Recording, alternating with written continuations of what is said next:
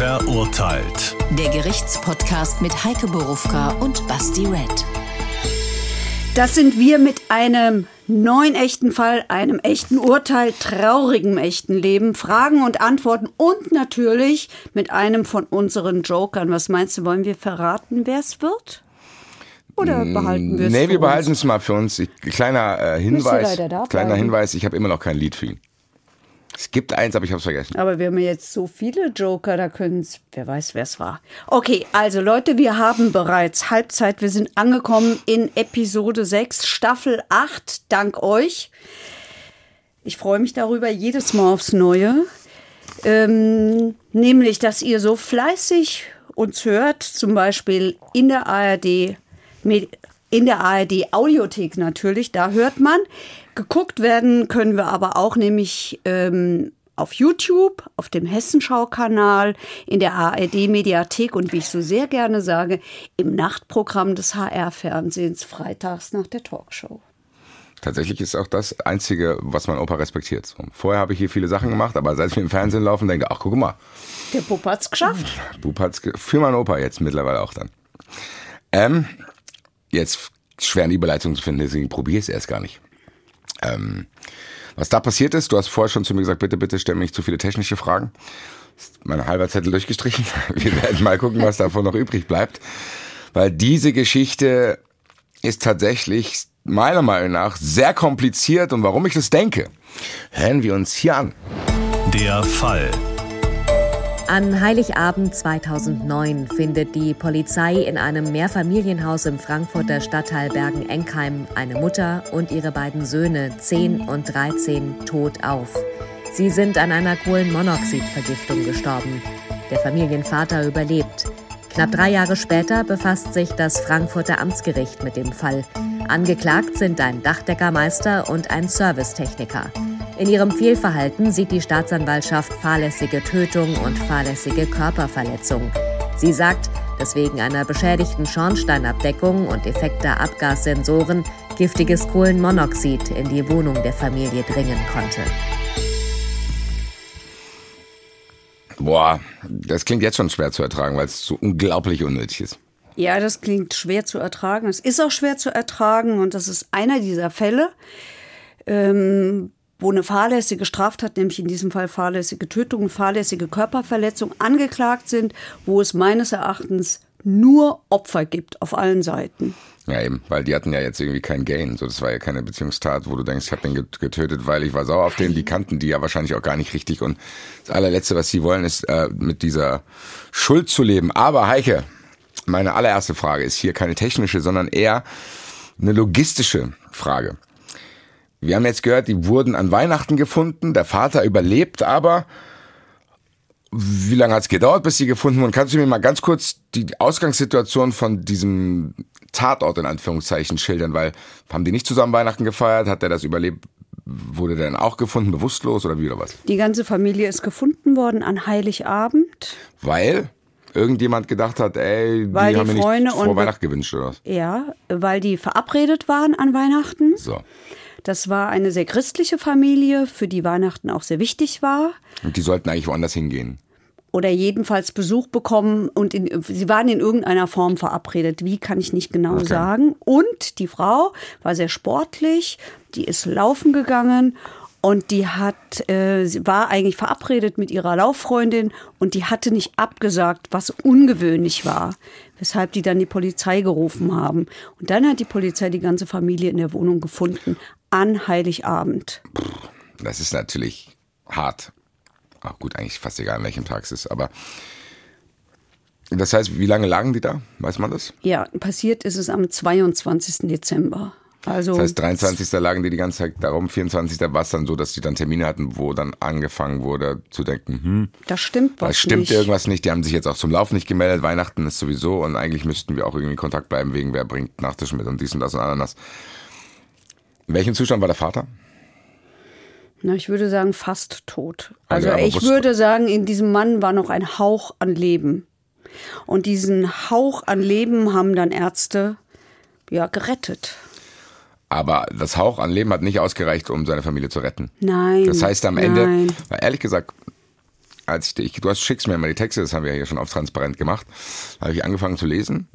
Und dann, ich war sofort, ich war sofort irgendwie suspicious. So, ich habe gedacht, hm, warum überlebt der Vater das? Der hat Glück gehabt. Oder Pech, würde er sagen. Ist er in Verdacht geraten in irgendeiner Weise? Nein. Das heißt, er konnte die auch nicht retten und hat sich dann Nein. dazugelegt oder sonst irgendwas? Nein, okay. es ist von, es ist sofort ein, irgendein Fremdverschulden, Gewaltverbrechen, irgendwas in dieser Art ausgeschlossen worden. Okay, das heißt, im Endeffekt ist es einfach bei ihm noch rechtzeitig gekommen, während es für die anderen schon zu spät war. So ist es. Der wäre sonst auch verstorben. Der wäre auch gestorben. Und ich glaube, es hätte auch nicht mehr lange gedauert. Okay. Ähm, die zweite erste Frage, die ich habe, ich habe jetzt mittlerweile immer viele erste Fragen. Warum hat es drei Jahre gedauert, das alles zu untersuchen? Erstens mal, weil das technisch kompliziert ist. Man muss ja gucken, was ist da überhaupt schiefgegangen. Dann brauchst du Gutachten, weil natürlich. du jetzt, warum ich viele technische Fragen Ja, habe? ja, weil du natürlich, weil du natürlich es mit Juristen zu tun hast, die das aufklären müssen, beziehungsweise der Polizei und die haben natürlich auch keine Ahnung, so wie wir, wie ein Schornstein funktioniert, wie eine Gastherme funktioniert, etc. Und äh, deswegen brauchst du Gutachten und es dauert einfach. Okay. Und jetzt muss man eins dazu sagen. Äh, die Verfahren, in denen Angeklagte oder Beschuldigte nicht in Haft sitzen, die dauern immer länger, bis sie verhandelt werden, weil die, Da ist nicht dieser Druck mit der Untersuchungshaft. so ist es, die, wo die Leute in Haft sitzen, werden immer vorgezogen, weil du die Leute ja nicht ewig im Gefängnis sitzen lassen kannst. Für die, auch für die gilt die Unschuldsvermutung. Und ähm, deswegen hat das Vorrang. So, Heike, ähm, na gut, noch entlasse ich dich von diesem schwierigen Part, der jetzt kommt. Wie sind die Ermittlungen dann losgegangen? So, die haben dann gesehen, okay, also haben die ziemlich schnell festgestellt, was schiefgelaufen ist? Naja, Das weißt du ja nicht. Du kommst ja als Polizist da rein. So, da liegen ein paar Tote, der eine, der kann noch gerettet werden. So, du weißt ja nicht, ah ja, das wird, wird mit der Gastherme zu tun haben, sondern keine Ahnung. Also Naja, also da, die Staatsanwaltschaft hat relativ schnell eine Obduktion angeordnet. Das heißt, die sind obduziert worden, die drei Toten. Und es war sofort klar, dass die äh, Kohlenmonoxid im Blut hatten, nämlich mehr als 60 Prozent. Dazu muss man wissen. Mehr als 30 Prozent sind bereits tödlich. Es war einfach irre viel. Und der Vater konnte dann noch Angaben machen, wie das, äh, wie das Szenario war, zu sagen, alle, plötzlich ist uns allen schlecht geworden. Nein, Oder? der, nein, der hat an einem Punkt, hört seine Erinnerung auf und der kann gar nichts sagen. Okay, der weiß auch nicht. Das heißt, haben, müssen uns vorstellen, so. Das ist jetzt mein neues Ding, so. Ich fasse immer die Sachen, die wir besprechen, Ja, das nochmal zusammen. Ähm, Ist gut. Das heißt, die, die, die bereiten Weihnachten vor. 22 sind alle daheim, haben wahrscheinlich alle Urlaub, chillen ein bisschen rum. Und irgendwann fängt es an, so, boah, mir geht's irgendwie nicht, irgendwie irgendwas ist. Weil das geht ja nicht sofort, oder? So, das macht ja nicht so Snap, sondern das scheint ja so eine Schleichendes- Schleich. Schleichgeschichte zu sein, weil der Vater hat's ja noch geschafft, so. Und dann leben die Der- da der- so. dass es der Dann Vater fällt die geschafft eine um, hat, dann ist fällt die- wirklich nur Dann fällt die andere um, der Vater denkt, was ist hier los? Dann fällt auch um. Kann, also das ist ja, die Szenerie ist ja unglaublich bedrückend. So, die liegen da die ganze Zeit, können sich nicht retten. Weißt du, was ich meine? Weil theoretisch gesehen hätte denen auch geholfen werden können, wenn die in irgendeiner Weise noch hätten schreien können oder so. Ja, So, ich krieg keine Luft. Nachbar, Pam, klopf irgendwo Konnten gegen Handy, nicht. schnell WhatsApp schreiben, komm her, mir geht's nicht gut, so.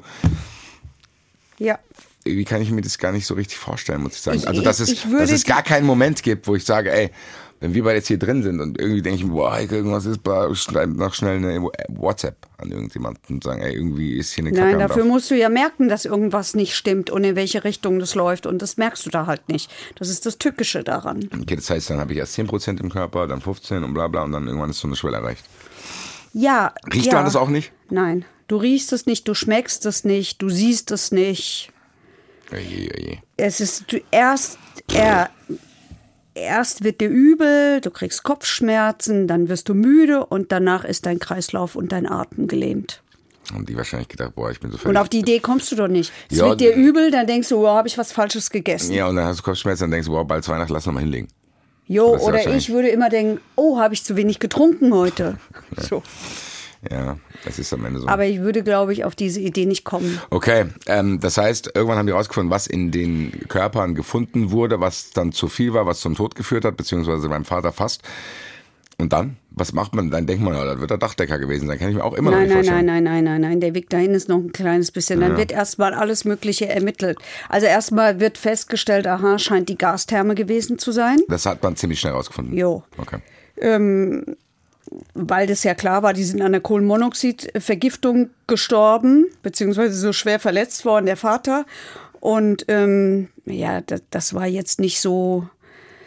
Äh, also man konnte schnell auf die Idee kommen, dass es die Gastherme Okay. war. Wo soll das sonst hergekommen sein?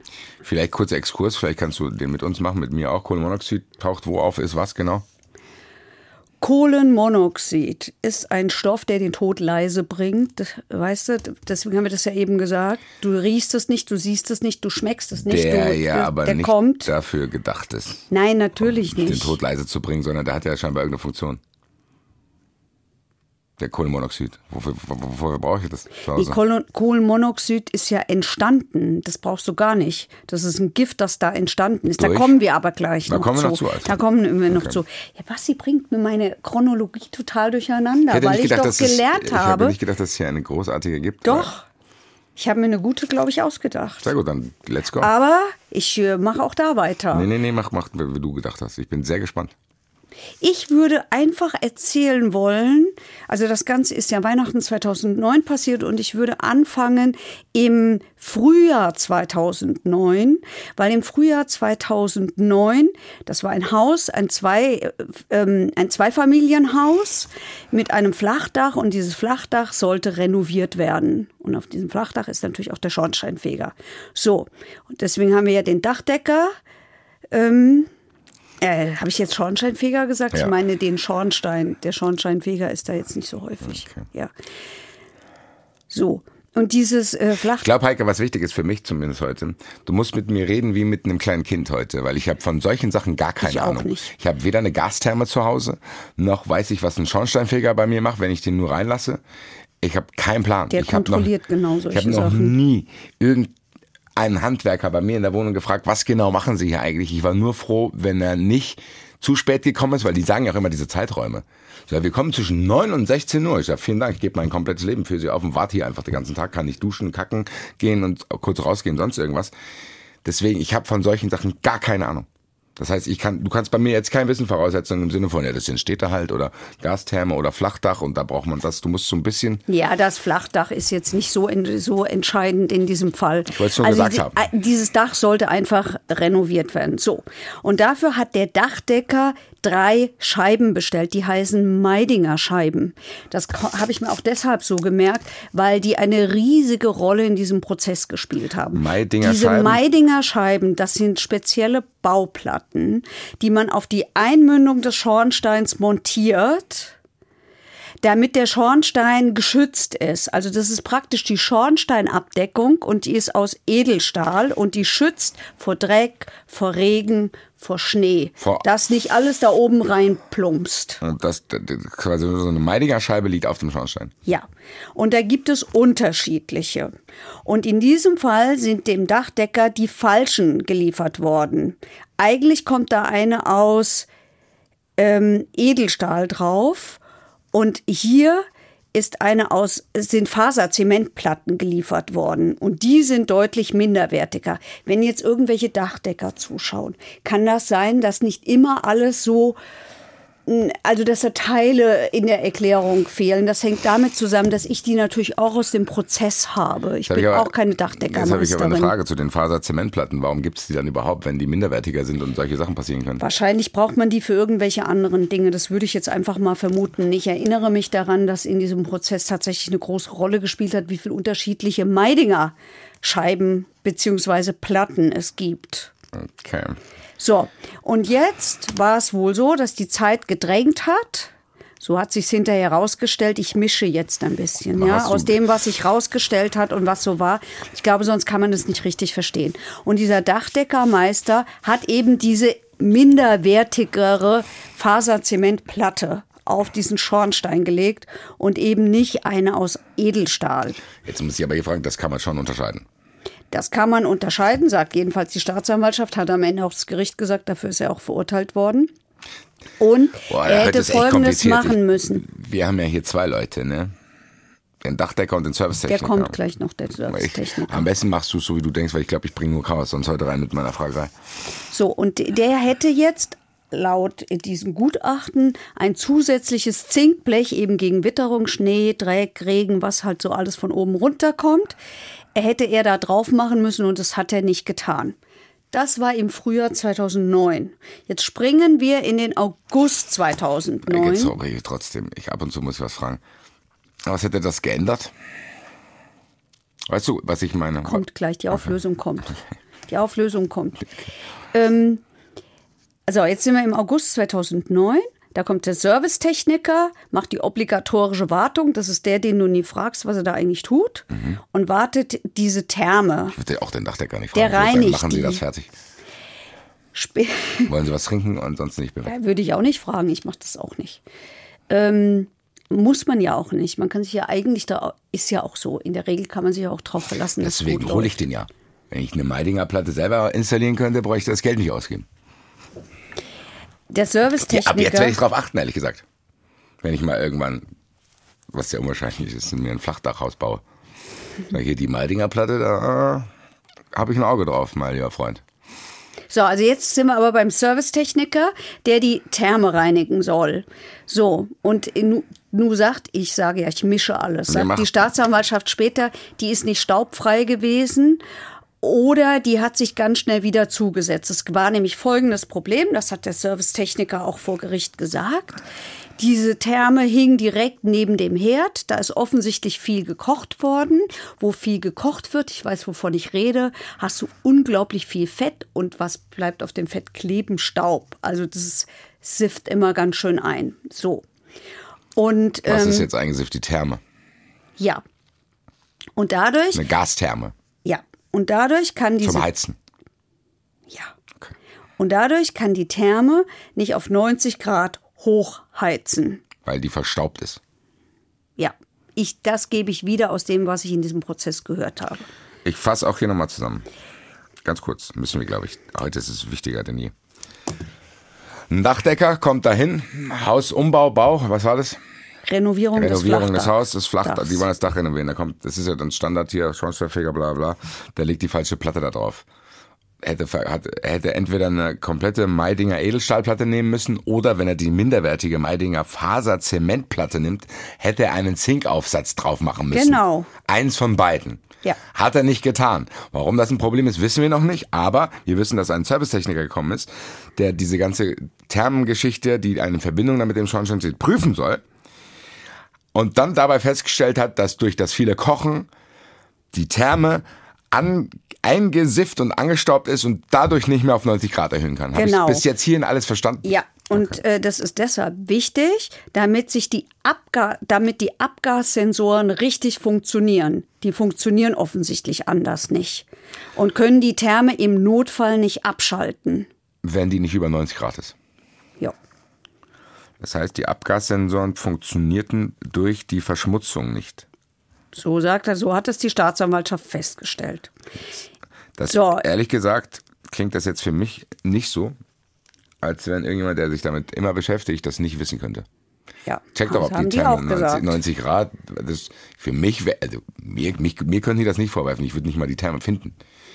Aber wenn die Leute damit arbeiten und da deswegen dahin kommen, müssten die eigentlich checken, moi, gucken, es kann ja auch nicht zum ersten Mal sein, dass so eine Therme verdreckt ist. Mhm. Es ist ja jetzt hier kein Once-in-a-Lifetime-Ereignis passiert. Also der Vorwurf ist ja, dass der Servicetechniker diese Therme nicht richtig und staubfrei gereinigt hat. Hat er die und gereinigt? Deswegen Hat er die überhaupt gereinigt? am Ende wird rauskommen, ja. Aber nicht richtig. Am Ende wird rauskommen, es ist ihm nicht nachweisbar, dass er sie nicht richtig gereinigt hat. Ah, okay, dann ist hier im Zweifel für den Anklagten. Macht Deswegen auch ist Sinn. der weil- freigesprochen Macht auch worden. Sinn. Woher sollst du es wissen? Also der, der, kann, der, der Dreck kann auch danach Es ist sein. nur, das kann ich schon mal vorwegnehmen, es ist nur festgestellt worden äh, nach dem Tod dieser drei Menschen, dass diese Therme verdreckt war. Voller Fett und voller Staub. Kann aber trotzdem sein, dass er es zu dem Zeitpunkt richtig gereinigt hat und die einfach das So einfach wird es das Gericht am Schluss auch sagen. vollgesifft haben. Das weiß man ja nicht. Genau. So, und jetzt kommen Sorry, wir. Heike, eine Frage habe ich noch. Ich habe fast Angst, heute Fragen zu stellen. Ist das üblich, dass diese Therme so nah an dem Herd ist?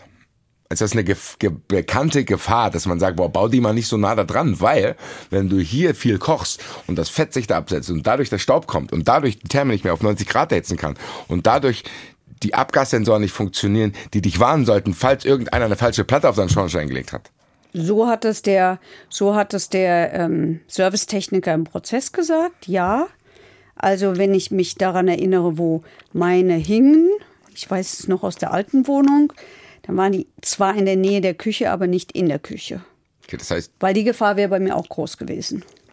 okay, das heißt am Ende, dass das dahin gebaut wurde, ist aber dann nicht die Schuld von den Dachdecker, auch nicht vom Service. Nein. Okay. So, jetzt sind wir im Dezember 2009. Der war sehr, sehr kalt. Der war so kalt, dass es minus 13 Grad war und es fiel viel Schnee. Und es fiel natürlich auch auf dieses Dach und auf diesen Schornstein viel Schnee und auf diese Platte. Und auf dieser Platte, auf dieser Meidinger Platte, der minderwertigen, bildete sich eine hohe Schneeschicht. Jetzt kommt der 22. November und plötzlich Tauwetter. Du hast eben Dezember gesagt, jetzt kommt wieder der November. Habe ich November? Nee, das ich habe mich versprochen. Das heißt, im 22. November hat's Dezember. geschneit? Im November, im Dezember hat's geschneit und auch im Dezember taut's wieder. Okay. Erst schneit's, dann taut's. Okay. So. Und zwar ähm, am 22. Dezember waren's drei Grad. Das heißt, aus dem Schnee auf dem Flachdach ist Schmelzwasser geworden. Und diese Meidinger Platte hat sich damit vollgesaugt. Weil keine Zinkabdeckung drauf war. So ist es. Und die, ich habe ja gesagt, ich löse es noch auf. Und, äh, und äh, das ist äh, und unter dieser großen Last dieses Schmelzwassers ist der Schornstein eingebrochen und hat den Kamin verstopft, da Richtung Therme. Jetzt kommen wir der Sache, wo man denkt, okay, jetzt kann ich es verstehen, näher. Und dann ist es zu einem Abgasrückstau gekommen. Das heißt, das Abgasrückstau heißt was? Weil Hier hat sich Kohlenmonoxid entwickelt. durch was? Oh, das kann ich dir nicht erklären. Weil du hast ja vorhin gesagt, das ist dann nicht äh, nicht primär drin, sondern das entwickelt sich durch Ja. ge- irgendwelche Sachen, wenn XY aufeinander trifft. Ja. Oh je, jetzt, jetzt kriege ich ganz viele Mails. Jetzt kriege ich ganz viele Mails, die mir erklären, wie es geht. Jo, aber ganz ehrlich, Digga, wenn du jetzt eine Mail schreibst und wütend bist, dass Heike das nicht weiß. Bruder, du musst dafür was weiß ich wie lange studieren, woher sollen wir jetzt wissen? Du weißt auch irgendwelche Sachen nicht. Schreib das einfach ganz nett. Wir wissen es auch nicht, wann das sich das Bild und Oder warum. wir wollen wieder so ein schönes Video. Ach ja, hier, genau. Der mit dem Kühlschrank. Ja, genau. Der war super, der Typ. Der hat einfach geschrieben, hier Leute, kann nicht jeder wissen, ich zeig's euch.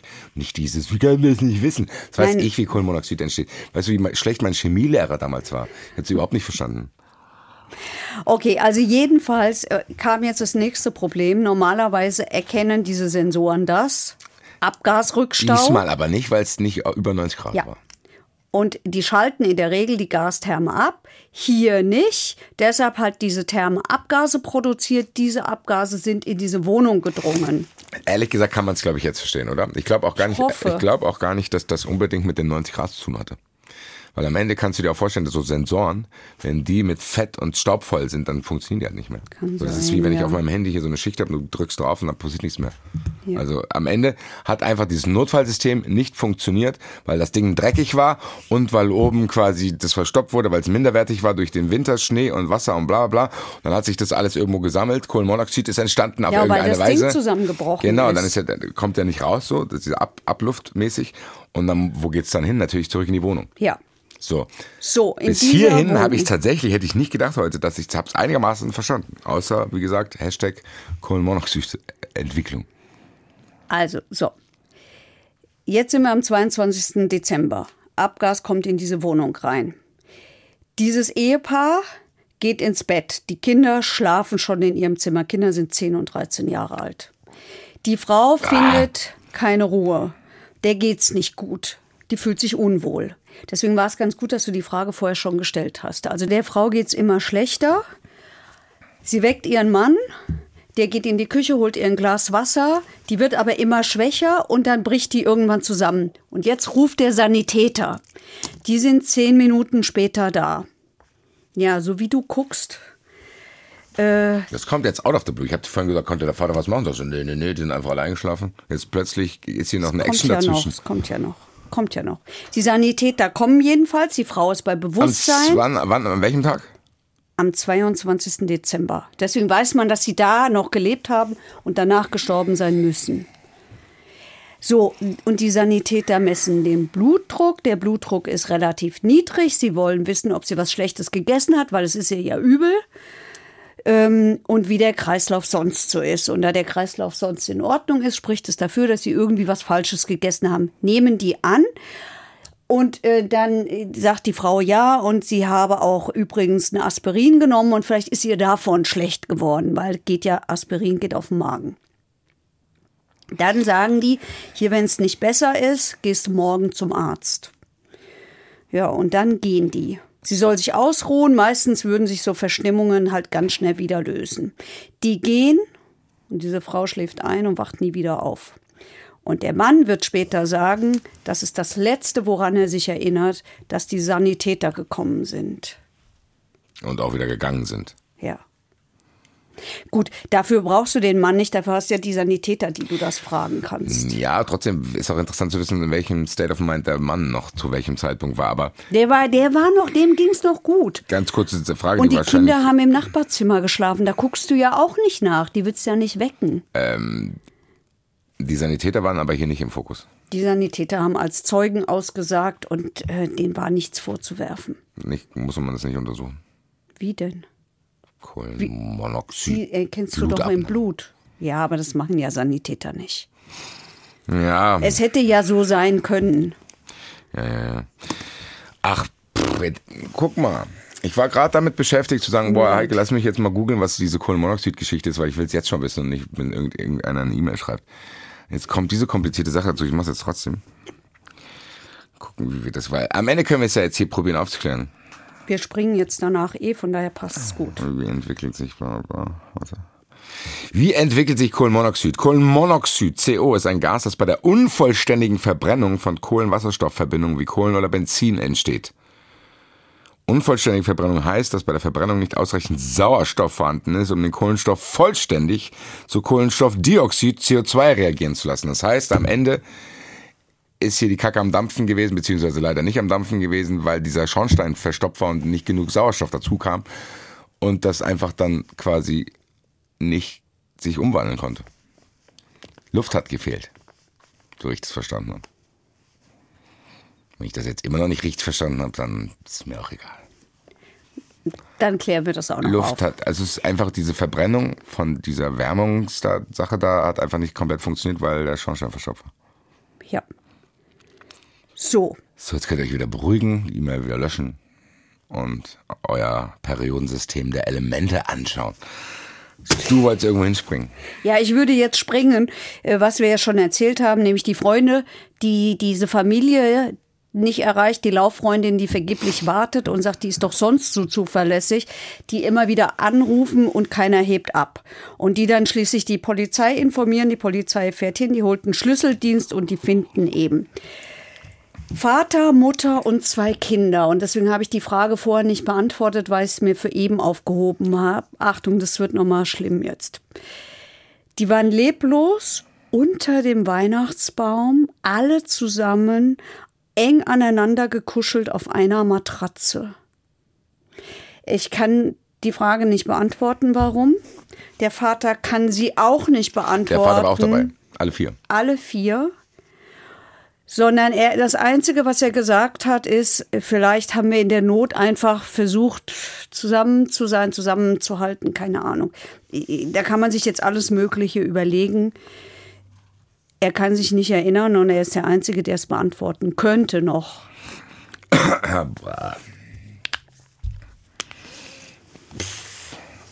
Was übel. Ja, so. Und ähm, die Polizei schließt ziemlich schnell Gewaltverbrechen aus. Die Staatsanwaltschaft ordnet die Obduktion an. Die Spurensicherung kommt und die findet eben Hinweise auf diese defekte Gastherme in der Wohnung. Deswegen war es relativ schnell klar, es muss die Gastherme gewesen sein. Nix Gastherme, der Schornstein. Die haben Zusammenhang mit der Gastherme. Aber gut. Wie man dann schnell zu dem Dachdecker und dem Servicetechniker kommt, ist, glaube ich, müssen wir Ihnen nicht erklären. Das kann man Nein, schnell nein, nein, rausfinden. nein, nein, nein. So, und jetzt kommt die, die Rechtsmedizin und die Rechtsmedizin sagt eben, das haben wir vorhin ja auch schon gesagt, mehr als 60 Prozent Kohlenmonoxid im Blut, über 30 sind schon tödlich.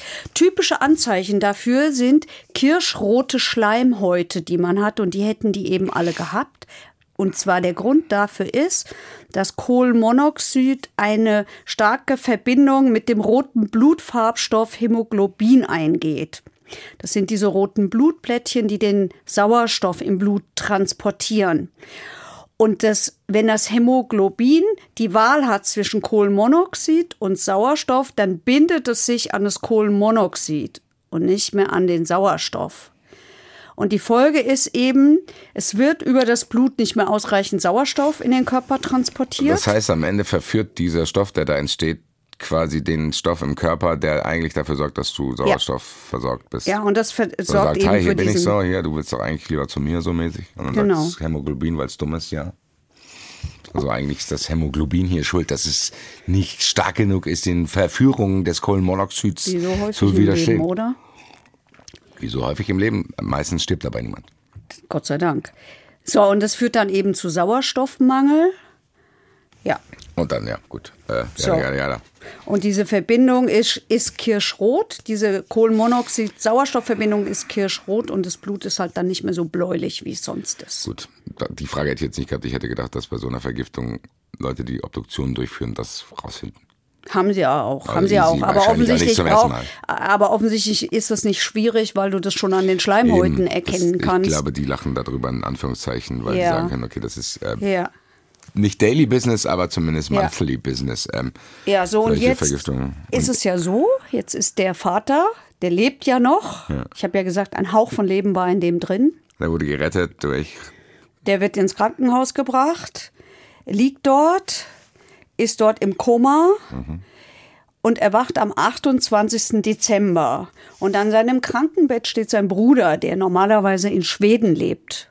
Was den natürlich alarmiert und er fragt, was haben wir denn heute für einen Tag? Und der sagt irgendwie der 28. Dezember, schon wieder der 28. Dezember. Sambrines Geburtstag, der kommt hier häufig vor. Ähm, und der, und äh, der fragt, was ist denn für ein Tag? Der sagt ihm, ist der 28. Dezember. Und dann erschrickt er und denkt, oh Gott, ich habe Weihnachten verpasst. Und sagt, haben sich denn die Kinder wenigstens über die Geschenke gefreut? Ah, Digga. Schlimm, oder? Bekommt keine Antwort und er denkt, ach herrje, wahrscheinlich hatten wir einen Autounfall und beruhigt sich dann aber selber und sagt, naja, offensichtlich bin ich ja der Einzige, der verletzt ist. Der fragt die Krankenschwester, die antwortet nicht. Und die am Antwort No- nicht. Nee, die Antwort War kein nicht. Was Bock ja, ja. sagen? So, am 29. Dezember ist dann Visite und da sagt ihm der Arzt, wie viele waren denn eigentlich in ihrer Wohnung? Und er sagt vier. Und der Arzt antwortet ihm, es ist nur noch einer übrig. Was sind Sie? So hat er das erfahren. Was sind Sie quasi? Mhm. Wie, uh, was ist denn das für eine taktlose Scheiße? Einen Tag haben die den da auch noch chillen lassen. Der hat einen Tag gedacht, dass ein Autounfall war und er wäre der Einzige Mhm. Ja. im Krankenhaus. Und hat nicht gedacht, Ja. ich rufe die mal an. Oder wo seid ihr? Wo, warum seid ihr nicht im Krankenhaus? Ja, wahrscheinlich war der, also der war ja, ich weiß nicht, in welchem Zustand man so hat der Arzt das denen gesagt. Mhm. Hat die Polizei nicht gedacht, boah, wir helfen ihnen bei dieser Ich würde mal Informationsübermittlung? vermuten, ja, ich weiß es nicht. Ich weiß es nicht. Er hat vor Gericht erzählt, dass, es, dass er es so erfahren hat. So, und jetzt würde ich tatsächlich auch gleich springen zum Gerichtsverfahren. Also, würde weil auch wir sagen, das ja hatten mit dieser falschen Meidinger Platte und Ja, so. wir, also ich glaube, wir wissen zumindest ja, grob, was das Problem war. Auch Ja, wenn jetzt genau. vielleicht Kleinigkeiten nicht äh, detailliert äh, richtig waren, ist ja aber auch an Ja. dem Moment egal. Die Sache ist ja die, drei Jahre später, wann hat denn der Servicetechniker und der Dachdecker erfahren, dass sie eventuell in Schwierigkeiten sind? Na, das haben die relativ schnell erfahren. Dann, wie war die, lautete die Anklage? Die Anklage lautete auf dreimal fahrlässige Tötung und einmal fahrlässige Körperverletzung. Für den Mann und für die drei anderen. Genau. Bei beiden. Ja. Wurde dann Unterschied gemacht? Nein.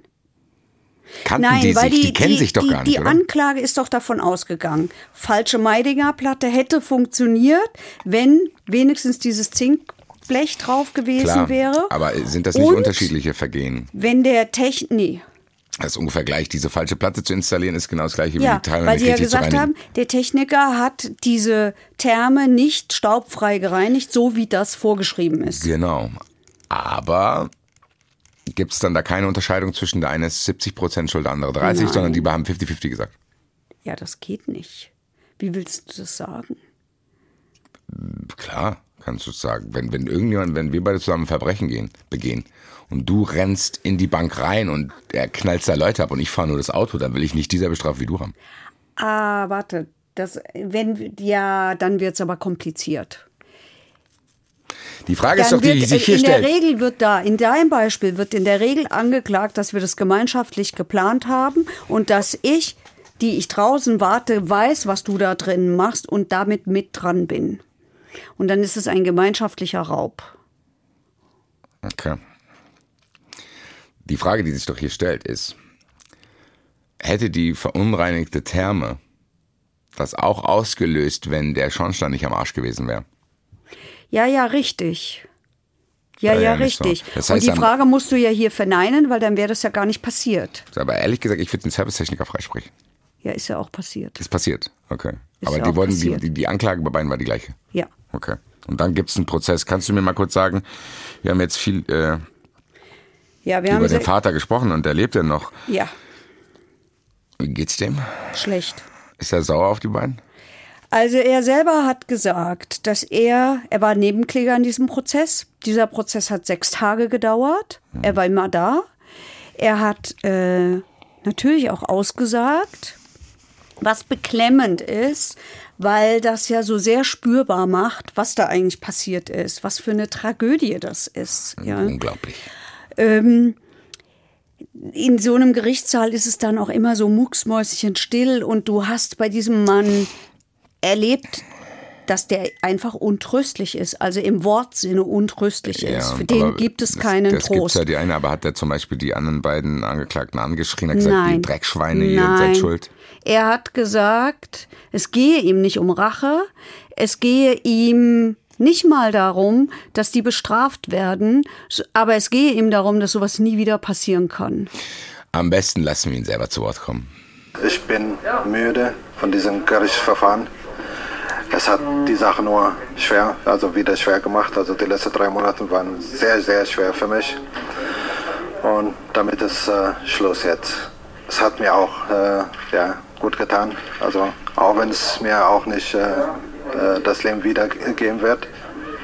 Ich kann mir auch nicht vorstellen, dass die Schmerzen irgendwann mal lindern werden. Das Einzige ist, mit der Trauer lernen zu können. Das hat er direkt nach dem Ich halte das Urteil kaum aus, ehrlich gesagt. gesagt, mich da reinzusetzen, deswegen bin ich da jetzt auch raus. Okay, aber ich muss dir das jetzt trotzdem, glaube ich, zumuten.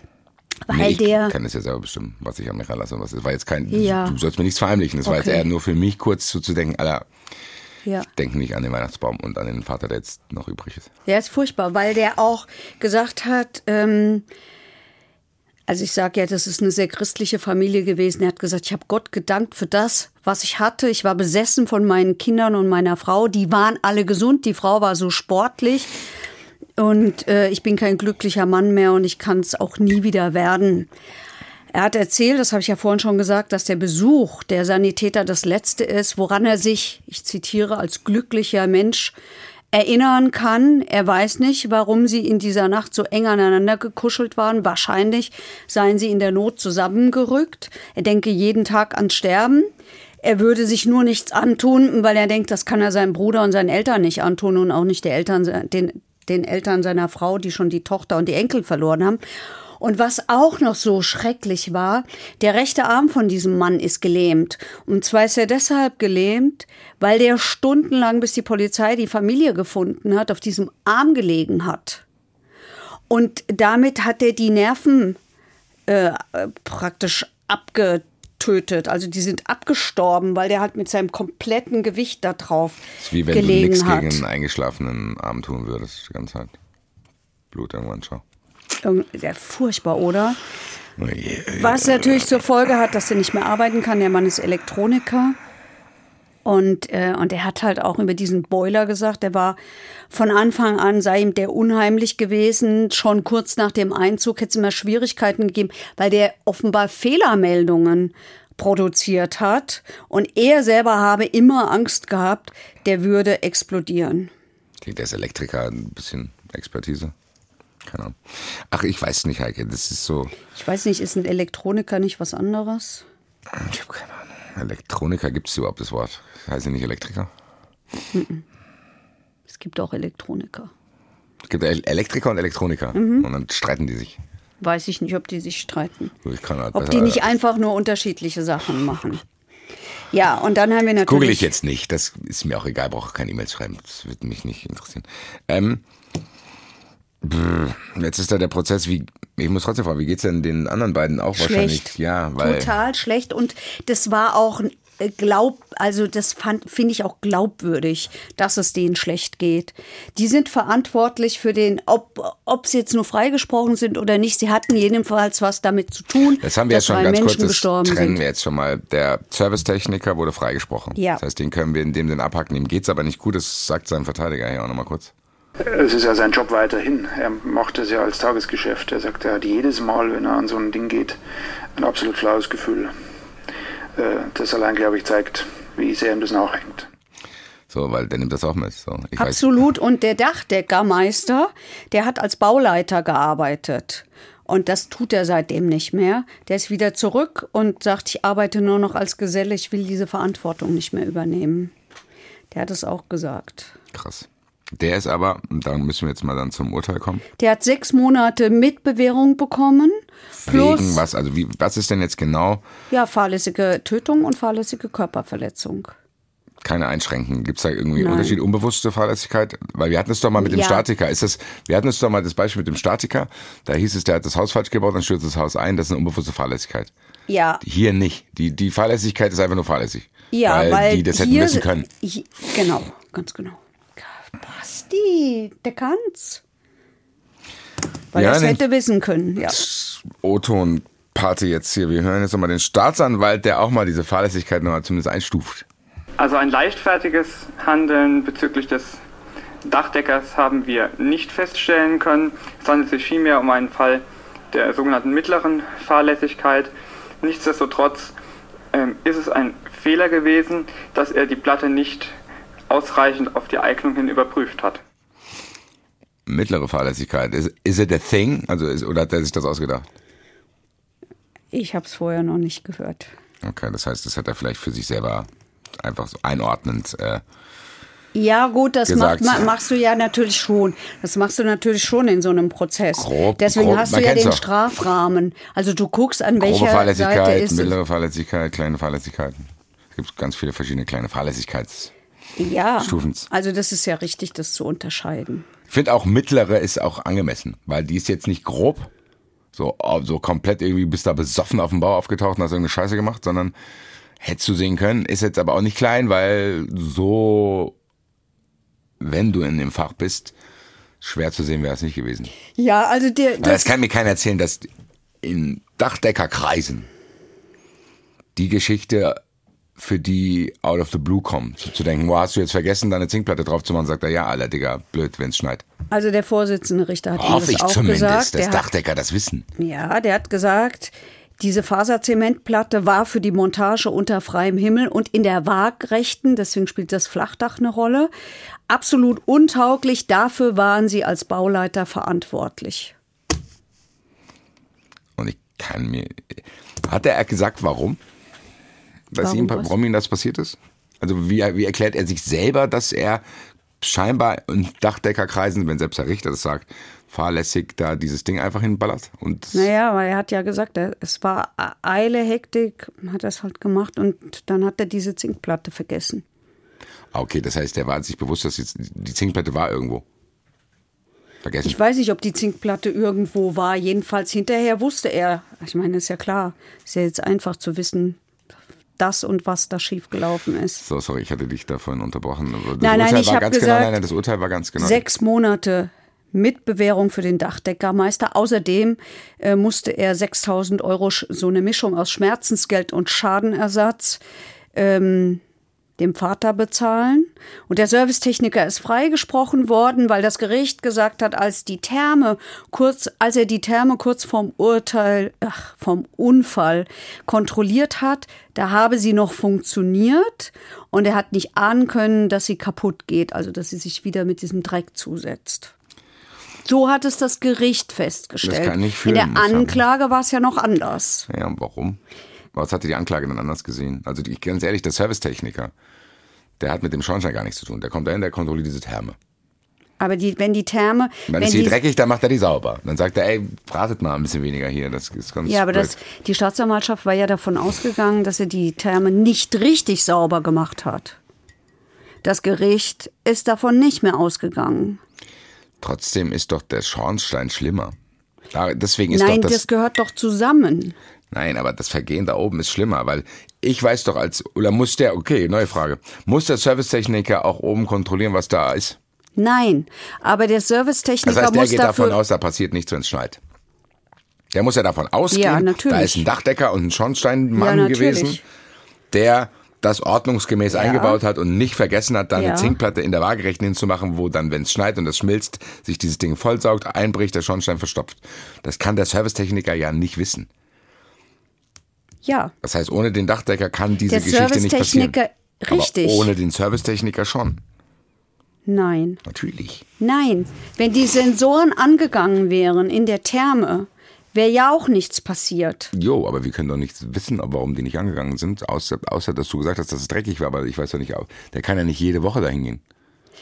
Die Sensoren ähm, hätten ja angehen müssen, weil von oben der, der, der, der, der Schnee bzw. Ja. das Wasser da Ja, reingebrochen, Und das alles ist nicht angegangen, ist. weil es dreckig war. Und Ja. dadurch nicht über 90 Grad war, keine Ahnung. Ja, Das kann ja aber im August noch so gewesen sein, was? dass das noch alles sauber war und der das richtig sauber gemacht hat. Vielleicht ist es von August Ja. bis äh, September, Oktober, November, Dezember, in den vier Monaten. Davon ist das Gericht ja auch genau ausgegangen. Beziehungsweise kannst du es einfach einfach nicht das Gegenteil beweisen. Und davon, deswegen hat das Gericht gesagt, das konnte er nicht ahnen, dass das kaputt geht. Also, dass es nicht funktioniert. Genau. Das sehe ich ehrlich gesagt genauso. Finde ich, ich hätte den gar nicht angeklagt. Das Gericht hat auch gesagt, wir konnten abschließend nicht klären, wie es tatsächlich in dieser Therme drin ausgesehen hat. Es ist nicht klar, ob sich das Gerät doch abgeschaltet hatte, als hätte, als der Kamin durch die eingestürzte Schornsteinabdeckung verstopft wurde. Kohlenmonoxid hätte auch von der darunterliegenden Wohnung kommen können. Also, ich will Ja, damit ja, sagen. ja, ja, ja, ja, natürlich, eben. Das ist ja nicht mal gesagt, dass die Thermen nicht Alarm geschlagen haben. Wer will das noch nachweisen? Die scheinen ja sehr oft Stress gemacht zu haben, hat der eine sogar gesagt. Und am Ende ist hier das Schlimme, der eingebrochene Schornstein. Weil selbst wenn Ja, die ja, gereinigt gewesen wäre und unten, dann reden wir über einen anderen Servicetechniker, kommt das dann, am Ende geht es darum, dass das verstopft war. Ja. Und dann nicht das Sauerstoff quasi verhindern konnte, dass diese halben Verbrennungen sich Ja. dann komplett verbrennen und dann nicht mehr schädlich sind. Ich fühl's, dass der freigesprochen wurde. Mir tut er auch unglaublich leid, weil er trotzdem darüber nachdenken wird. Mir tut aber auch der Dachdecker leid, weil das ist so ein, ja, das ist schlampig gearbeitet. Stress, wer weiß, was für einen Druck der bekommen hat von irgendjemand anders. So sagen, hier, Alter, wenn du das Haus jetzt nicht bald fertig baust, das bla bla bla. Wir wissen jetzt ja alle, wie das dann ist. Und ähm, ja, boah, es ist halt Ja, am das ist auch Ende, es ist hier so, Also die kannst hier irgendwie, der Vater ja auch nicht, was soll der Vater, dem bringt's ja auch nichts, wenn er jetzt sauer auf den Dachdecker ist, kann ihn eh nichts. Und der Vater tut, der Vater ist einfach gebrochen, wahrscheinlich wäre der lieber auch erstickt. Ja, sagt er ja auch. Sagt er ja Kann auch. ich verstehen, Bruder. Sagt er ja auch. Die Staatsanwaltschaft hatte für den Servicetechniker eineinhalb Jahre Mitbewährung gefordert und ist dann auch noch mal gegen den Freispruch in Berufung gegangen. Es hat dann noch eine äh, kurze zweite Runde gegeben, von der ich allerdings nur das Ergebnis weiß. Was und wollten das die für den ist Dachdecker noch mehr, oder was? Ja anderthalb Jahre mit Bewährung. Für beide. Nicht für den Dachdecker, für den, für den. Ja, und was wollte die Staatsanwaltschaft für den Dachdecker? Das weiß ich nicht mehr. Aber wahrscheinlich noch mehr. Das weiß ich nicht mehr, vermutlich. Jedenfalls in der Berufung ist das Verfahren gegen den Servicetechniker dann eingestellt worden, allerdings wegen geringer Schuld. Und der musste dann auch nochmal 6000 Euro bezahlen und das war's dann. Ist am Ende fast egal, weil allen Leuten, die da beteiligt waren, geht's schlecht. Ja, das hat, ähm, also das Gericht hat am Ende nochmal gesagt, hier das ähm, Amtsgericht, es war ein sehr tragisches Geschehen für alle Beteiligten. Urteile im Prozesse um Fahrlässigkeit müssen sich weniger an den direkten Folgen, sondern eher am individuellen Fehlverhalten des Angeklagten orientieren. Und das ist im Falle des Dachdeckers, der schon manch andere Platte dieser Art montiert hat, am unteren Rand anzusiedeln. So hat das Gericht es festgestellt. Was am unteren Rand? Was meinen die mit unterer Rand? Na, das, was wir gesagt haben, mit mittlerer und so. Und die haben halt gesagt, eher unten. Das wiederum verstehe ich jetzt nicht. Ich, es wundert mich gerade auch. Weil am Ende, warum sollte denn das am unteren Rand sein, wenn die gleich im Nebensatz sagen, der hat ja schon mehrere solche Sachen gemacht, dann ist es ja eher oberer Rand. Weil, Weil man ja, davon ausgehen kann, dass der Dachdecker schon weiß, welche Platte er wo drauflegen muss. Ja, eben. Dann ist es Ja. nicht unterer Rand, sondern dann ist es ja, keine Ahnung. Ich kann nur zitieren. Gut, Heike. Weiß nicht. Ist noch irgendwas? Nein, mein Zettel ist leer. Meiner nicht, aber ich habe keinen Bock mehr drauf zu gucken, weil mich belastet das irgendwie. Das ist schlimm, ne? Auf merkwürdige Ja. Weise. Na Wir haben ja viele, viele Sachen und manchmal wird uns ja sogar vorgeworfen, wir hätten zu viel Distanz und äh, auch hier habe ich es ehrlich gesagt, aber irgendwie macht mich das. Ich habe irgendwie liegt das auf meinem Kopf. So, das macht meine Augen irgendwie schwer, dieser Fall, weil das so, weiß nicht, das so, man kann es nicht greifen und es ist so unnötig. Wegen so einer Mhm. Drecks-Zinkplatte. Ja. Wir wissen aber, wo wir Erholung finden können, lieber Heike. Wollen wir Im da mal Zuschauerraum. hingehen? Aber ich äh, würde gerne selber da noch was loswerden, bevor wir unseren Joker anrufen und Wir sind noch nicht mal im Rätsel. Zuschauerraum. Ach so, Heike. Lass uns erstmal dahin. so, Entschuldigung. Zuschauerraum. Okay, darf ich jetzt? Was Im? Zuschauerraum? Jetzt ist der Jingle da, jetzt, Jetzt darfst darf du offiziell jetzt darf nach ich's. unseren verurteilten Regeln das hier machen. Ja, er ist ein bisschen streng, der Herr Basti bisweilen. Also, ich wollte. Das will ich nicht auf mir sitzen lassen. Sonst müsste es doch den Jingle nicht geben. Ja, Von mir aus kannst du hier machen, was du willst. Ich mache ja auch, was Er ist ordentlicher als ich. Das ist ja ganz, das ist er wirklich. Das ist er wirklich. So, also, äh, einmal danke für die Weihnachtskarte, die uns dann auch schon Ende Januar oder so irgendwann erreicht hat, von Schwester Cornelia. Handschriftlich, du hattest ja dazu aufgerufen, Leute sollen mal schreiben. Und offensichtlich ist auch noch ein Brief an uns unterwegs. Doch, hast du gesagt. Hab ich gesagt, okay, hast danke dann. du gesagt. Ich erinnere mich nicht. So, und dann äh, Schande über mich. Ich muss mal was aufklären. In der Folge Dr. Mord habe ich, und ich war auch wirklich von überzeugt, vom Elektroschocker mit Zeitschaltuhr geredet. Und Basti hat mir immerfort widersprochen, aber ich habe es immer korrigiert. Wie immer hat er recht, nein, wie meistens hat er recht oder wie häufig. Es war natürlich kein Elektroschocker, ich habe mich verschrieben und habe hab aber daran festgehalten, es war natürlich ein Elektrokocher. Habe ich es jetzt richtig gesagt? Ja. Das Elektrokocher Heike, mit ich kann- Zeitschaltuhr ich geht, ne? kann hier nichts dazu beitragen, weil ich auch nicht weiß, was er mit dem Elektrokocher vorhaben könnte.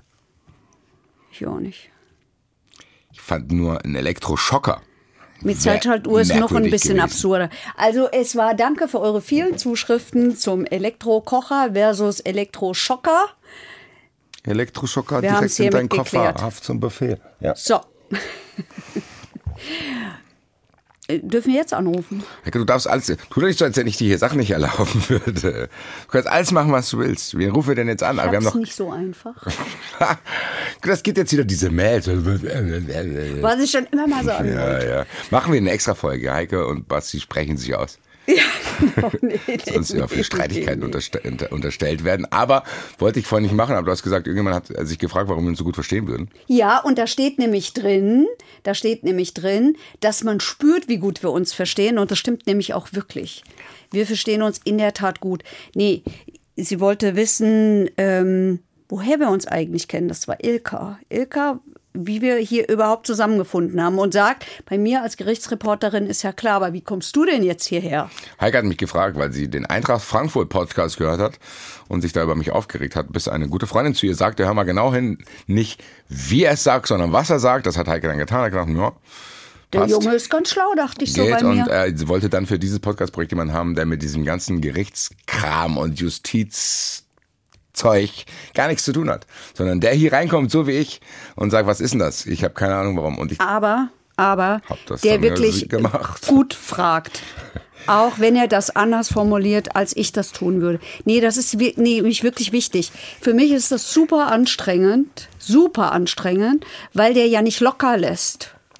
Der, der, der, der, der hört ja nicht auf, bis er eine Antwort hat, mit der er einigermaßen leben kann oder ich die Waffen strecke. Ehrlich gesagt finde ich das aber auch für das Thema, was wir haben, angemessen. Ja, ich meine, ich komme eigentlich aus dem Fußball, da ist es okay, da kann mir einer mal sagen, ja meine Güte, das war halt ein Fehlpass. Da hat der Torwart den Ball nicht gehalten. Hier sollte schon alles genau erklärbar sein, weil wir hier über Menschenleben entscheiden, wie lange die weg sind und so ein Kram. Ja, aber wir erleben ja, dass in der Justiz es eben nicht so, nicht, äh, also in der Strafjustiz es eben so genau nicht ist. Deswegen sind, bleiben wir so viele Antworten schuldig und deswegen kriegen wir übrigens häufig auch unterschiedliche Antworten. Auch unsere Joker also ich verrate mal, dass ich hinterher immer mal wieder Reaktionen auf die Antworten unserer Joker bekomme, weil Juristen die Dinge eben auch unterschiedlich einschätzen. Und das erklärt, um das jetzt hier vielleicht abzubinden, warum ich manchmal beklemmendes Gefühl habe. Ich denke, es kommt immer darauf an, wer da was entscheidet und wer wie sozialisiert ist und wer irgendwie wie was sieht. Ja. Ich glaube nicht, dass man das leugnen kann. Gut, aber allerdings haben die ein Rahmengesetz bekommen, in dem sie sich bewegen müssen. Das heißt, komplett willkürlich ist es nicht. Nur dann, was Strafmaße betrifft. Ja, Willkür. Ich weiß, das habe ich das extra Wort. gesagt. Das triggert die äh, Leute, die in dem Ja, Bereich arbeiten. Mich auch.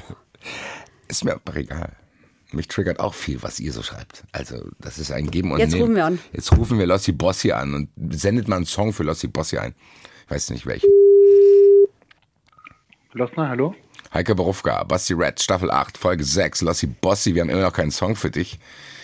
Aber Fragen. Aber Aber Fragen. Fragen über Fragen. Fragen wir Fragen. Oha. Zum Beispiel Ja. haben wir die Frage von Daniela. Die möchte wissen, was ist eigentlich, wenn plötzlich der Verteidiger selbst im Knast landet?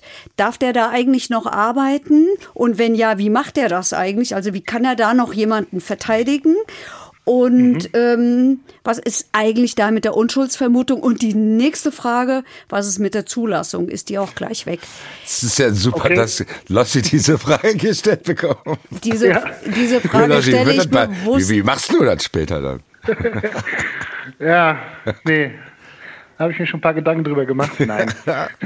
Ohne Scherz. Da wäre ich auch in großen Schwierigkeiten, ehrlich gesagt. Wenn Lossi, nicht mehr als, wenn Lossi nicht mehr als Verteidiger arbeiten darf, dann wird es mir schlechter gehen. Momentan habe ich immer noch so ein, gut, wenn irgendwas ist, rufe ich Lossi an. Ja, wobei helfen kann man dir auch nicht immer. Ne? Oh, ja. Boah. Jetzt, geht, jetzt krieg Wir ich von, hier im ich krieg's heute von Heute Heike ab, ich krieg's das. von Heike ab, ich krieg's von dir ab. Ich werde euch mal überlegen lassen, was ihr an mir habt, mit dem ich mich erstmal nicht ich mir mehr mal melde. Gedanken machen. Ja, ja, macht Freund. ihr euch mal Gedanken. Ja, okay. Ja, Gut. Also, nee, also die Zulassung ist nicht weg mit Verhaftung, also mit U-Haft, sag ich mal. Muss man ja trennen. Ne? Der, äh, ich denke mal, der Fall ist so gemeint, dass ein Verteidiger oder Rechtsanwalt grundsätzlich in U-Haft geht. Und da ist er noch nicht verurteilt. Ja, so ist sie auch gemeint. Genau. Und dann ist die Zulassung noch nicht weg. Und ähm, er könnte in der Theorie dann auch weiter arbeiten. Ja, grundsätzlich. Ob das jetzt in der Praxis passiert, äh, kann ich jetzt ehrlich gesagt nicht beantworten. Also Aber guck mal, die haben doch kann im mir vorstellen, Knast, die haben doch im Genau. Knast, habe ich gerade jetzt wieder erlebt, die haben doch im Knast nicht mal Internet. Genau, das ist ja das, was ich mit der Praxis meine. Ja, theoretisch wäre es möglich, ja, ähm, und ob es jetzt in, im Internet, äh, im Gefängnis dann mit Zugang und so, ob es dann eben ermöglicht werden muss, ja, davon gehe ich nicht, also das, das ist nicht der Fall, weil sonst könnte jeder andere auch darauf sich berufen und sagen, ich will jetzt weiterarbeiten als Architekt oder als Bankdirektor oder als sonst was, ja. Ähm, und deswegen ist das so, dass es in der Praxis wahrscheinlich nicht wirklich ausüben kannst. Ja. Es gibt natürlich so spezielle Fälle oder so, so, so spannende Fälle, Anekdoten, sage ich mal, dass du ja als Verteidiger in manchen Verfahren ja auch als Pflichtverteidiger beigeordnet bist. Das heißt, du hast ja dann noch laufende Verfahren. Ja. Und dann wird der Verteidiger, also dieser Pflichtverteidiger verhaftet und dann ist es ja schwierig, diese Pflichtverteidigung oft aus, aufzulösen. Und da soll es angeblich, ich habe es versucht zu recherchieren, ich habe das nicht gefunden, aber es gibt so das Gerücht, es könnte natürlich auch eine Urban Legend sein, dass es schon Gerichte gegeben haben soll, die den Pflichtverteidiger dann aus der Haft vorgeführt haben, um dann als Anwalt zu arbeiten. Ja, das soll es gegeben haben. Da hätte ich Konnten ja Bock drauf. Da, da hätte ich ja richtig Genau. Bock drauf, wenn Ja. mich einer verteidigt, wenn ein Pflichtverteidiger, den ich nicht kenne. Und dann wird er im Verfahren verhaftet und dann kommt er zurück und sagt, ich mach das schon. Dann denke ich mir, ja, herzlichen Glückwunsch an mich. Also, weil das ist aber das ist ja tatsächlich schwierig, weil wenn du jetzt so ein, so ein großes Verfahren hast mit keine Ahnung, ne, ganz vielen Verhandlungstagen und dann äh, bist du vier Tage vor Schluss wirst du verhaftet und dann sitzt der Richter da und denkt sich so Scheiße, jetzt ist mein Pflichtverteidiger weg, jetzt äh, müsste das Verfahren ja eigentlich geplatzen lassen, weil äh, neuen Pflichtverteidiger kann ich sich nicht bestellen, oder könnte er schon, aber dann mit Aussetzung und Einlesen in die Akten und so dauert das halt alles. Ne? Und wenn das dann, Und das soll wohl tatsächlich schon der Fall gegeben, äh, soll gegeben haben, dass ein Pflichtverteidiger aus der Haft vorgeführt wurde, um dann zu verteidigen. dann sagen dann die beiden sitzen dann zusammen da und sagen, ja, ich gehe dann mit dir ins Gefängnis danach. Ja, wir haben uns, also tatsächlich jetzt gerade, eine, ich habe das mal irgendwie durchgesprochen mit einem Kollegen und dann haben wir gesagt, das ist ja auch dann eher, ja, völlig surreal. Dann fährst du mit dem Mandanten sozusagen im Bus dahin zusammen. Ja, eben. Ich muss auch ins Gefängnis, ja, und ich genau. auch. Ja, und ob er dann die Robe hat. Lass uns danach zusammen selbstständig machen. Ja, ja. Aber ja. das sind natürlich jetzt so Geschichten, ob das jetzt stimmt, ja, ob das Urban Legend ist, das weiß ich nicht. Ich konnte es jetzt nicht verifizieren. Ich habe da jetzt keine Entscheidung zu, dass das sozusagen passiert ist. Aber es wird sich so erzählt. So, grundsätzlich kann er auch als Verteidiger weiterarbeiten. Wenn er dann aber verurteilt wird, das ist dann die Frage zwei, ähm, dann äh, könnte ihm auch die Lizenz entzogen werden. Ja, das ergibt sich dann aus der BRAU, das ist diese Rechtsanwaltsordnung, das ist so eine sag ich mal, eine, Ordnung, eine Rechtsordnung für Rechtsanwälte, an die wir uns zu halten haben. Und da ist dann so einiges geregelt. Ja, unter anderem ist darin geregelt, dass wenn du halt Vorliegen von Vorstrafen oder du verurteilt bist, dann ist oder kann dir die Zulassung entzogen werden. Ja. Und äh, das, das macht sich dann an dem, diese wunderbaren juristischen Begriffe, das unwürdige Verhalten ja, des Verteidigers. Und wenn du unwürdig dich verhalten hast, dann kann dir die ähm, Lizenz entzogen werden, die Zulassung genau genommen. Und das sind dann halt insbesondere berufsbezogene Straftaten. Ja, du hast zum Beispiel irgendwelche Mandantengelder unterschlagen und so weiter und so fort. Ja, da wird dir dann diese Zulassung entzogen, das entscheidet dann die Rechtsanwaltskammer und die kann dir dann auch für mehrere Jahre ent, ent, entzogen werden. Also das hat schon auf jeden Fall ordentliche Weiterungen. Auch entzogen werden kann sie dir, wenn du zum Beispiel eine Privatinsolvenz machst über dein Vermögen ähm, die Insolvenz äh, erklärt wird. Ja, das sind so Dinge, da sollte man sich als Anwalt ganz, ganz vorsichtig verhalten. Okay, Doc. Ja. Hast du gedacht, aber ich habe noch eine Frage. Ich weiß, ich wollte nur oh. die erste Frage abschließen, weil jetzt die Ach zweite so. kommt. Ich dachte. Okay. Also ja. zweite Frage ist von Nina Klangliebhaber, die fragt, die bezieht sich. Das ist der echte Name. Das weiß ich doch okay. nicht.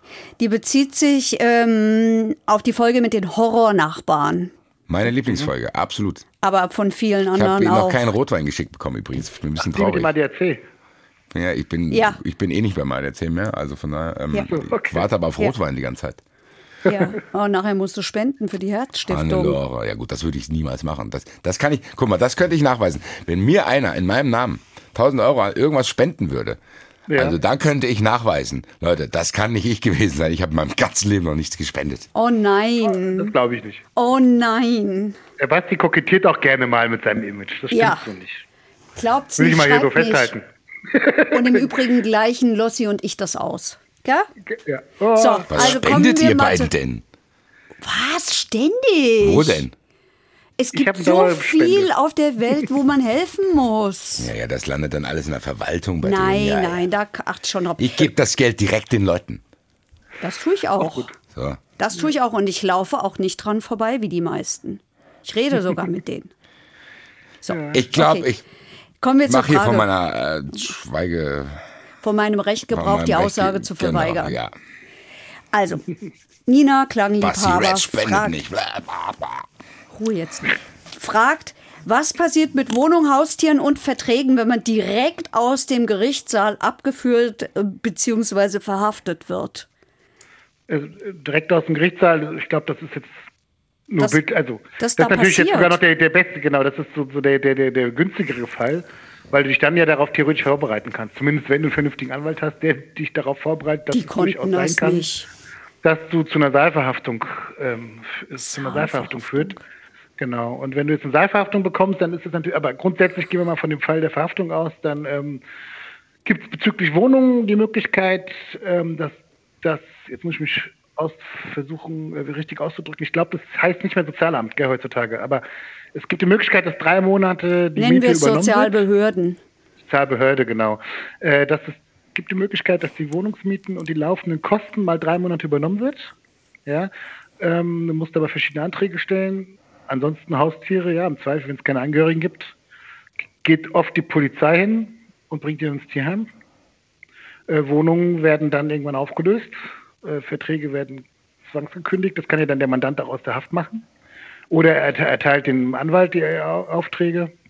Ja, das sind auch oft so Arbeiten, die wir Verteidiger mit übernehmen. Das wird dann im Zweifel auch nicht bezahlt.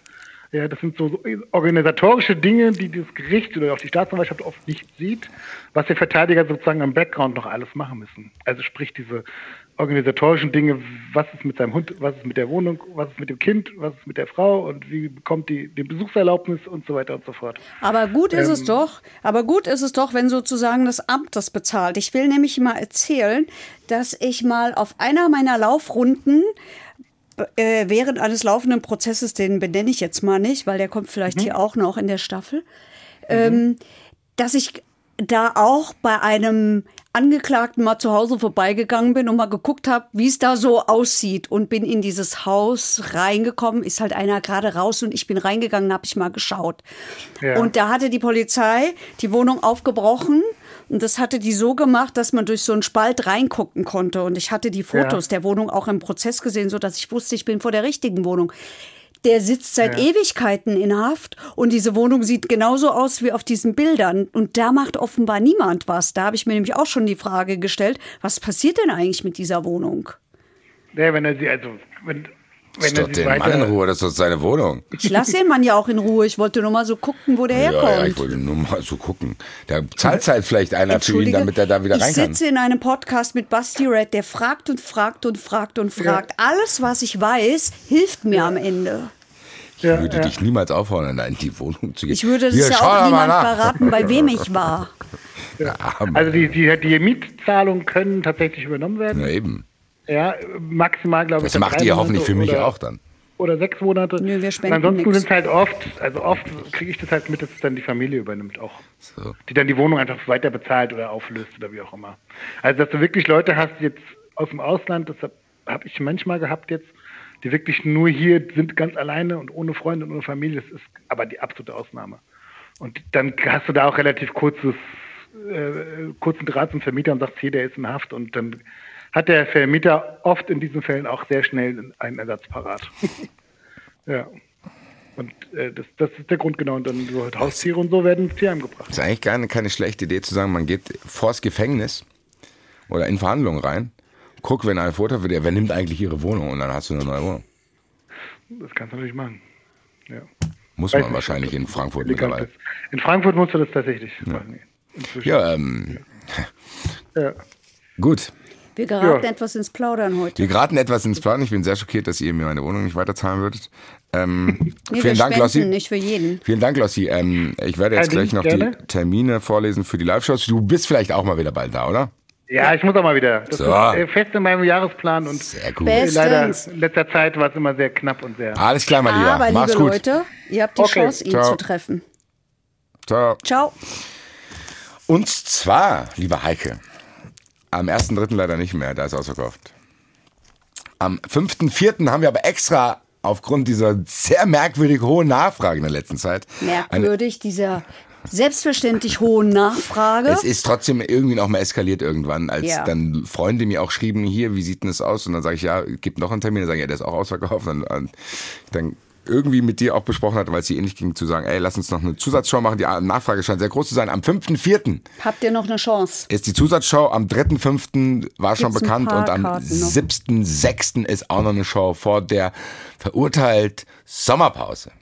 Freunde der Sonne. Also drei Termine, schnell sein, da müsste es für zumindest einen der Termine noch Karten geben. Äh, Lossi ist vielleicht auch da, Drescher ist oft da, Julia Jacobi von Wangelin ist manchmal da. Es ist immer wieder ein Überraschungsei, welche Joker dann an dem Tag Und da es sind. gibt immer zwei neue Fälle, die ihr noch nicht kennt. Tatsächlich, wie zum Beispiel die Horrornachbarn. Immer noch mein absoluter Lieblingsfall, aber Bevor wir ihn hier Rot, hatten. Code, keinen Rotwein bekommen. Deswegen bin ich ein bisschen traurig und äh, verweise euch auf die neue Folge in zwei Wochen. Kauft Karten, freut uns, freut euch über uns und wir freuen uns über euch und alle freuen sich. Genau, bleibt uns treu. Dabei, dabei. Habe ich jetzt mal wieder gemacht, nach langer Zeit. Verurteilt. Der Gerichtspodcast mit Heike Borufka und Basti Red. Eine Produktion des Hessischen Rundfunks.